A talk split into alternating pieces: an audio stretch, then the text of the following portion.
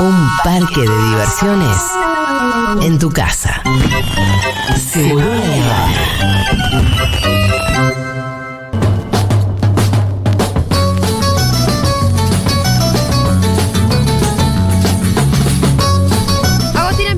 tal, señora? ¿Cómo va?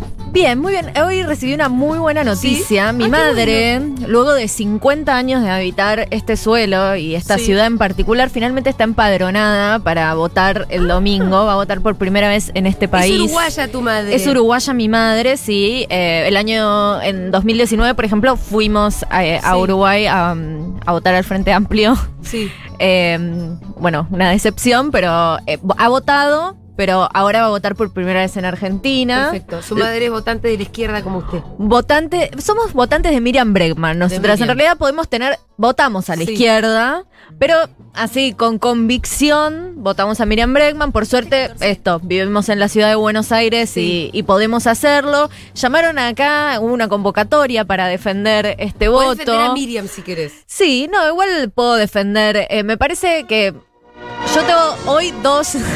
buen, buen tema. Em, tengo dos vías, ¿no? Sí. Para, para este voto. Una es coyuntural. En la que yo creo que en un mundo en el que las discusiones están corriendo bastante hacia la derecha, en un contexto, esto ya lo hemos hablado, ¿no? De crisis climática, que va a terminar implicando un racionamiento de los recursos porque hay que cambiar las pautas de consumo. Ese racionamiento se puede dar por consenso social o por vías autoritarias. Entonces justamente estamos viendo esto, el crecimiento de las llamadas nuevas derechas.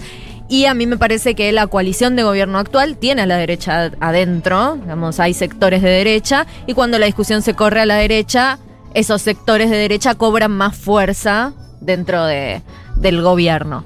Y después por otro lado... Esa es la coyuntural. Sí, y después por otro lado hay un tema de agenda que para mí es muy importante, que es la agenda antirrepresiva. No sé si recuerdan el debate de 2019 en el que se habló del tema de la seguridad. Alberto Fernández, eh, cuando se le preguntó por la seguridad, habló de la pobreza.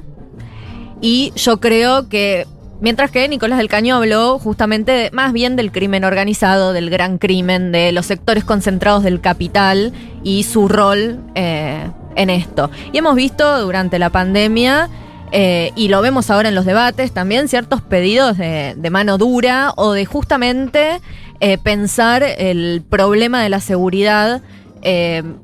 pensando en el delito, ¿no? En la relación entre pobreza y delito, que para mí es un error y que además justamente abona a una agenda represiva. Vemos que el plan de gobernabilidad de la provincia de Buenos Aires, por ejemplo, incluye a Sergio Berni eh, desde el principio y, como una figura im- importante que hace muchas declaraciones. Eh, bueno, hoy está Aníbal Fernández al frente del Ministerio Nacional. Entonces, creo que ese tema para mí, eh, que más que de izquierda, voto a la izquierda, pero a mí lo que me identifica y la posición política que me identifica y donde siempre he militado es en el antifascismo, eh, es muy importante. Así que bueno, esas son mis razones. También veo que hay mucha gente de la ciudad de Buenos Aires que dice que cuando le decís Miriam tiene que estar en el Congreso, te dice sí, Miriam tiene que estar, obvio que tiene que estar, faltan muy pocos votos, si no la votan no está, así que bueno, a esos que, que estén indecisos, eh, nada, estaría bueno que la voten. Bueno, ahí se terminó el momento proselitista rompiendo la veda por completo, señora. Por completo. Que, que conste Pero no que empieza fue- a las 6 de la tarde. No, ya, ya estamos en veda. Pero fue un momento en proselitista, yo no te iba a interrumpir porque no quería aparecer. Porque nosotros hicimos nuestro proselitismo a un mo- de un modo un poco más velado. Claro, Yo no te digo que no hicimos lo propio, pero lo hicimos más velado. Bueno, pero lo vienen haciendo, lo vienen haciendo. eh. Más velado, ¿qué quiere que Bueno, acá hubo una invitación a defender a, a Sí, la izquierda y el voto a la izquierda. eh, Ahí estuvo hecha. Acá estuvo hecha. Pero bueno, hay algo que es muy lindo de, de nuestro país, que es que las elecciones nos producen mucho placer, más allá del panorama. Sí. ¿Vieron? Nos gusta ir a votar. Sí. Así que vamos a hablar de cosas placenteras. Así que hablando de elecciones, hablemos de sexo anal. Ok. ¿No? Dos temas muy. Nos había quedado pendiente algo. Nos sé había por- quedado por- ¿Por pendiente. qué habíamos decidido que ese no era el día para hablar de sexo anal? Por- no, porque la semana pasada no vine y justamente Ah. hablé de sexo anal en el news de la semana pasada. Perfecto. Em, lo que me pasó fue que quise hablar en, en el news sobre sexo, de sexo anal. Y cuando hice una googleada rápida, Sí. ¿no? De sexo anal y ciencia, A ver qué aparece. la verdad es que bueno, me apareció un artículo que se llama Sexo Anal, el último tabú de la ciencia, y me pareció bastante acertado con esta prueba rápida que hice, porque si haces la misma prueba con sexo oral, hay muchísimos más resultados y hay pocos estudios sobre sexo anal. Em, mira, te, te tiro un dato, Sí. ¿no? El primer estudio sobre anodispareunia, que es el dolor durante la penetración anal, en mujeres, medio que pasó sin pena ni gloria, a pesar de haber sido publicado en una revista prestigiosa, firmada por un investigador ¿En prestigioso. qué año más o menos esto? Esto fue en el 2012, pero buscas noticias Sí, y no aparece. Y Pero y cualquier antes de eso no hay ningún estudio serio. sobre dolor Sí. en la penetración anal en mujeres, no. Mira. Hay algún estudio pequeño sobre dolor en la penetración anal en varones homosexuales. Y aparte llama la atención porque ¿no? en cada estudio científico que dice sexo sale en todos los medios, a veces tergiversado, no sé qué, pero es como lo clickbaitero de la ciencia. Sí. Sin embargo, esto no pasó. Y hay estudios de todo tipo, digo, y es rarísimo que no. Sí, eh, y miren, en Estados Unidos, en la década del 90, solo entre una cuarta y una tercera parte de las mujeres y los hombres jóvenes de Estados Unidos habían tenido sexo anal al menos una vez. Estoy diciendo sexo anal cuando quiero decir penetración anal. Sí. No está bien, pero bueno, eh, aclaro a qué me estoy refiriendo. Menos de 20 años después, la encuesta nacional de salud y comportamiento sexual que se hizo en 2009 eh, reveló que hasta el 40-45% de las mujeres y los hombres de algunos grupos etarios habían probado el sexo anal. O sea que es una práctica que está popularizándose. Sí.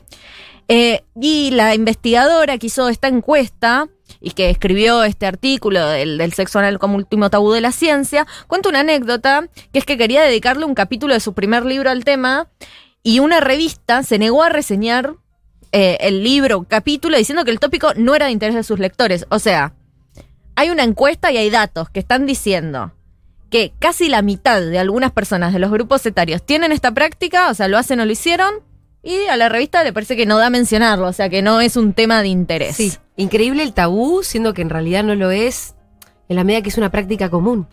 Es una práctica Pero de la que no se puede hablar. Claro, y, y aparte vieron que siempre se habla del sexo anal como lo otro, Ujú. ¿No? Como que está el sexo norma Sí. común y lo otro. Eh, la excepción, vamos por otro lado, por colectora, ¿no? Como esta cosa de eh, la alternativa, como, como si eso, como si fuera una alternativa en una práctica que se podría elegir independientemente de, de las otras. Em, Claro, entonces- puede ser tu primera opción, tal vez. Puede ser tu primera opción, puede ser tu única No es tu opción, colectora. qué sé yo. Claro. Sí, sí, sí, claro. Entonces, bueno, eh, en esta investigación, la de anodispareunia, de, de dolor en el sexo anal, eh, se encuestó a más de 2.000 mujeres de entre 18 y 30 años y lo que se hizo fue comparar sus respuestas con algunas investigaciones pequeñas, estas que te conté, sobre el dolor durante la penetración anal en varones homosexuales, que era como, bien señalamos, el único antecedente. O sea, comparás medio con lo único que tenés registrado. Bueno, ¿qué pasó? El 49% de las encuestadas había interrumpido su primera penetración anal por dolor, pero no es para nada sorprendente si consideramos que el 52% dijo no haber usado lubricante en esa ocasión. Ajá. O sea, el ano no tiene lubricación como la vagina, hay que usar siempre lubricante. De ese 49, un 17% dijo que también le dolió, o- no, además de ese 49, perdón. Un 17 dijo que también le dolió o incomodó, pero que no paró. Ajá. Y solamente el 25% dijo que su primera penetración anal fue placentera. Alrededor de dos tercios de estas encuestadas volvieron a probar. Las que la habían pasado bien, obviamente, fueron más propensas a, a volver a hacerlo. Pero acá viene el dato curioso. Alrededor del 9% de las que dijeron haber tenido penetración anal al menos dos veces el año del estudio, dijo que les dolió cada vez. Pero, si a ese 9% le sumamos la estimación de quienes lo evitan siempre porque les duele, el número es similar al de mujeres que experimentan dolor cuando tienen sexo vaginal o inclusive durante actividades diarias. Me perdí. Claro, como que si vos calculás Sí. De las personas que, digamos, tienen sexo anal frecuentemente, que frecuentemente en este estudio es al menos dos veces durante ese año. A ese porcentaje lo pensás en relación con quienes reportan tener siempre dolor cuando tienen sexo vaginal es similar. Ah, o sea que duele igual. Claro, y es también similar al rango de entre el 10 y el 14% de varones homosexuales que Sí. sienten dolor en las penetraciones anales. Ajá. O sea que esto no estaría indicando que el ano tenga especialmente nada doloroso, más allá de que esto requiere, por ejemplo, Lubricación, lubricante. claro. Claro. Y para algunas personas también alguna penetración pre- alguna penetración previa con algún objeto más pequeño. Vieron que los dilatadores anales suelen tener como forma cónica. Sí. O sea, para, hacerlo como de a poco. Sí, exactamente. Pero bueno, la verdad es que eh, lo que puede pasar es que al igual que la vagina y la vulva, los sanos de algunas mujeres y hombres respondan al tacto o a la penetración de forma dolorosa y por razones desconocidas. Puede ser que haya trastornos de la piel, eh, que, que, eh, digamos que mm, afectan particularmente la piel genital, entonces esto eh, aumenta la probabilidad de molestias, dolor o desgarro. Y también esto, la falta de información y educación es la causa de dolor en algunas personas. Eh, a ver, ¿qué pasa? Falta información, no sabemos si es una causa particular. Hay gente que por ahí dice que hace todo, entre comillas, bien, o sea, usan lubricante, Y empiezan suave y aún así duele. Eh, pero bueno, no sabemos. Así que nada, acá por Hay ahí. que hacer más estudios. Por ahí hay gente que, que está escuchando que, Hay gente que, quiere. pide consejos, ya yo te digo, no, no es el propósito de esta columna. mi No es el propósito amigo. de esta columna, pero bueno, pueden igual buscarlo. Hay muchas eh, sexólogas en, en internet, Sí. en Instagram, que, que dan consejos. Eh, pero bueno, principalmente usar lubricante eh, pareciera que, que, bueno, que es eh, bastante efectivo y central. Y después, por otro lado, hablando como esto, incomodidades y dolores, no sé si conocen ustedes, gente, yo pensando en, esta noticia que les voy a contar, me di cuenta que conozco mucha gente con miedo a las agujas. Eh, es muy común el miedo a las agujas. Yo no lo puedo entender porque la, la verdad que no es que, uy, un poco miro para otro lado, pero no, no me impide ir con alegría a vacunarme, por ejemplo. Yo creo que Oh. se, entiende, se entiende mucho. A vos te pasa un poco más. No, yo no sé si le tengo miedo, pero hay algo que, que es medio inexplicable y que a mí me puede pasar que me estén contando Pero de una decís no del pinchazo, a las agujas en A general. las agujas en Ah, general. como La idea verla de ahí una- tirada. La idea de una aguja, a mí, a mí me, me genera Sí. mucha, mucha impresión también. Veo una aguja, por menos una, una aguja de Sí. coser. Eh, totalmente, y es medio inexplicable porque yo puedo ver 75 películas de, no sé, Eli Roth y me hablas de una operación y me baja la presión. Que Claro, no, a mí me pasa, me sacan sangre y miro ahí, me parece fascinante. ¿Lo mirás mientras te sacan? Sí. Yo, Ah, la, no, yo la- para otro lado. yo la vez que canchería así, dije, Sí, "Ay, yo- vengo bastante tranquilo, me desperté con el, con la persona que me la administraba con un, con un paquetito de, de Lice. Con, con de, un de papa frita diciéndome toma algo. No, a mí me encanta mirar, eh, pero bueno, tengo varias amigas que con mucho miedo a las agujas, así que bueno, si alguien más que es agujafóbico está escuchando, hay una buena noticia que parece que se está bastante cerca de poder desarrollar un parche vacunatorio. Bien. Que es como un coso, un término muy técnico, Sí. un coso que te pegas parche. que te pegas en la piel Sí. y que va liberando los fármacos que se absorben por vía cutánea, o sea, por la piel. Eh, Como los parches eh, anticonceptivos. Claro, lo que pasa es que este lo que tiene eh, son, bien, un centímetro cuadrado y tiene más de 50.000 puntas microscópicas recubiertas con una vacuna experimental, ¿no? Acá en, en la investigación. O sea que es como, sí te pincha, pero como te pincha eh, así, de a muchas cosas. Sí. eh, Muy, muy chiquitita, no te das cuenta. Claro, se siente, lo que dicen es que se siente como un golpe. Te lo aplican como con un tejo, eh, la investigación. A mí me da más impresión eso que a que me pinchen. Eh, pero bueno, sí, eh, supongo que se va a poder elegir, ¿no? Sí. Em, bueno, la vacuna que usaron para, para el experimento, que fue en ratones, se llama de subunidades y lo que hace es reproducir los picos, o sea, la corona del coronavirus. ¿Qué pasó? Bueno, los ratones a los que se les puso el parche produjeron niveles más altos de anticuerpos neutralizantes que los que se les inyectó digamos, Ah, con mira, jeringas. Además de- tiene mayor efectividad. después de dos dosis, inclusive encontraron anticuerpos en los pulmones de los ratones, eh, que es muy útil para detener la COVID, que sabemos que afecta especialmente los pulmones. Además, hubo un subgrupo de ratones que recibieron una sola dosis de vacuna que tenía un adyuvante. Un adyuvante es una sustancia adicional que lo que hace es estimular la respuesta inmunitaria que ni se enfermaron. O sea, como. No, no se enfermó Sí. ninguno. Los, los expusieron al coronavirus y, y ninguno se enfermó. Bueno, ¿por qué esto de la mayor eficacia que decías? Bueno, la hipótesis es que como las inyecciones se administran en los músculos, los músculos no tienen muchas células inmunitarias que vayan a reaccionar al medicamento.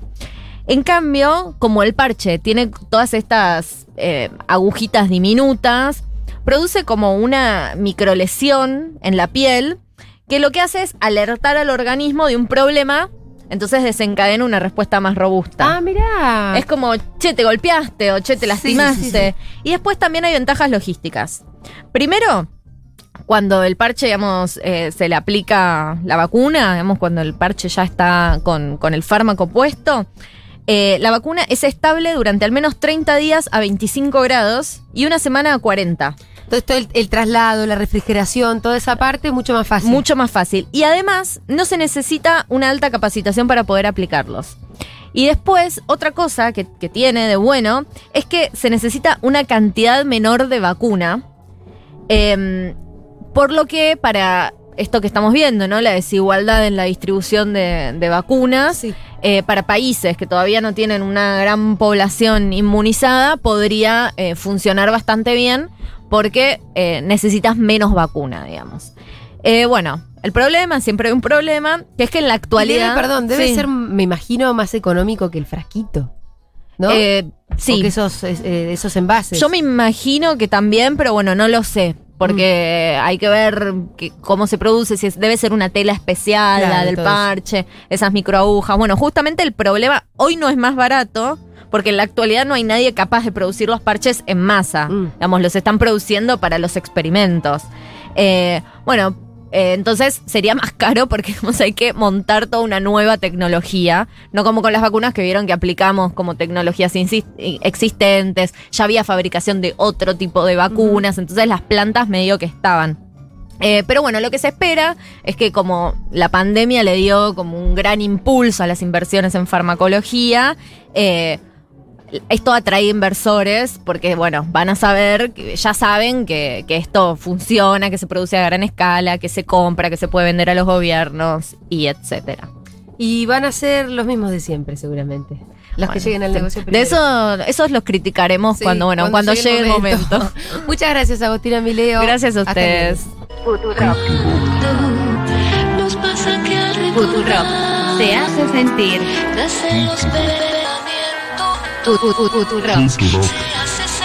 Future Rock.